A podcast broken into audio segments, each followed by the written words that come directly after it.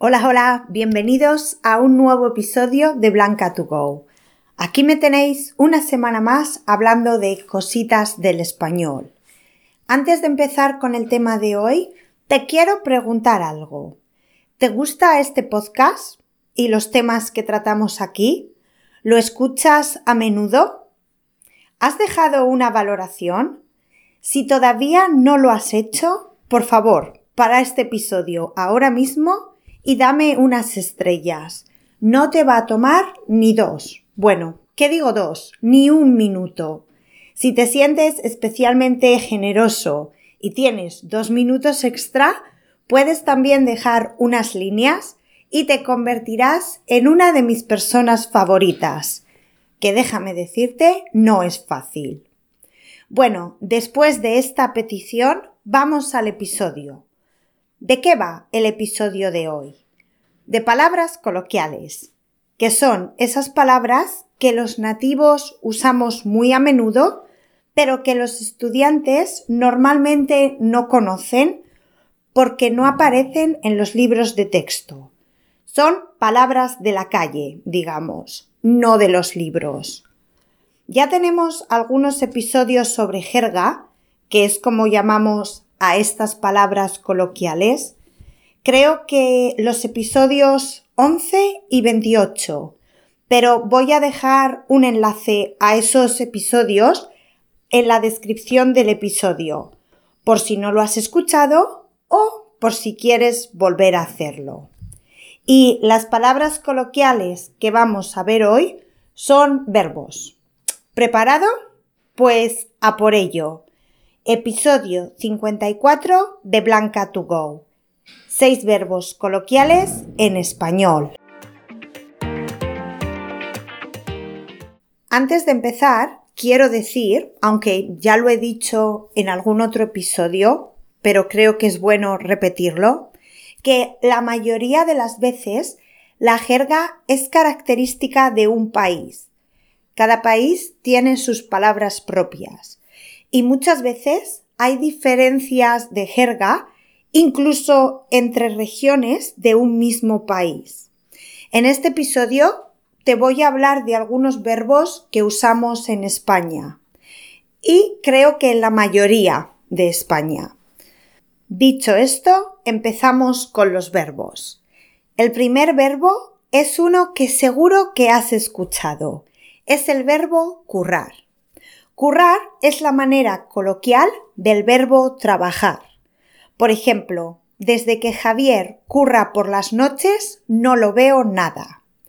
O una frase que se suele escuchar bastante, en esta vida no todo es currar. ¿Sí? Hay otras cosas además de trabajar. También tenemos un nombre, un sustantivo coloquial para currar, y es curro. Por ejemplo, si tu amiga está buscando un trabajo nuevo, te puede decir que está buscando un curro nuevo. Y cuando lo consiga, tú le puedes preguntar ¿Qué tal el curro nuevo? ¿Estás contenta? El siguiente verbo es mangar, que es el equivalente coloquial de robar. O más que robar, hurtar, que es muy similar pero hurtar es tomar algo de una persona sin su consentimiento, pero sin violencia o intimidación. Vamos a ver una frase. El otro día fui de compras y vi a una chica metiéndose unas gafas del sol al bolso. Tardé unos minutos en darme cuenta de que las estaba mangando. Otro ejemplo, y esto es una historia real, ya sabéis que me encantan, un día estaba con unas amigas en un bar tomando algo y una de ellas había venido en bici y la había aparcado en la farola de la acera de enfrente. Es decir, podíamos verla desde la ventana del bar. Pues se la mangaron. Se la mangaron delante de nuestras narices y no nos dimos ni cuenta. Las personas que roban son ladrones que coloquialmente son conocidos como mangantes, entre otras palabras, porque otra manera coloquial de llamar a los ladrones, a los mangantes, es chorizos. En España se suele escuchar que los políticos son todos unos mangantes o unos, exacto, chorizos. Continuamos con flipar. Este verbo tiene un par de significados. Uno significa sorpresa, sorprenderse o sorprender a alguien. Si has estado aprendiendo español para ir a España con tus amigas, pero tus amigas no lo saben, probablemente durante tu viaje a España tus amigas van a flipar cuando te escuchen hablar español. Se van a sorprender, ¿sí? O si una amiga te va a contar un contillo muy grande, te puede avisar diciendo, vas a flipar cuando te lo cuente. Ella tiene algo que te va a sorprender muchísimo y cuando te lo cuente puedes responder diciendo, estoy flipando, ¿Qué significa no me lo puedo creer.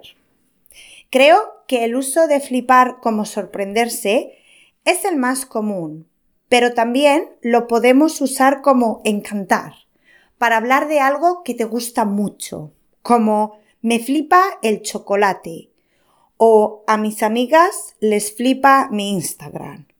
Bueno, a mis amigas y espero que a ti también.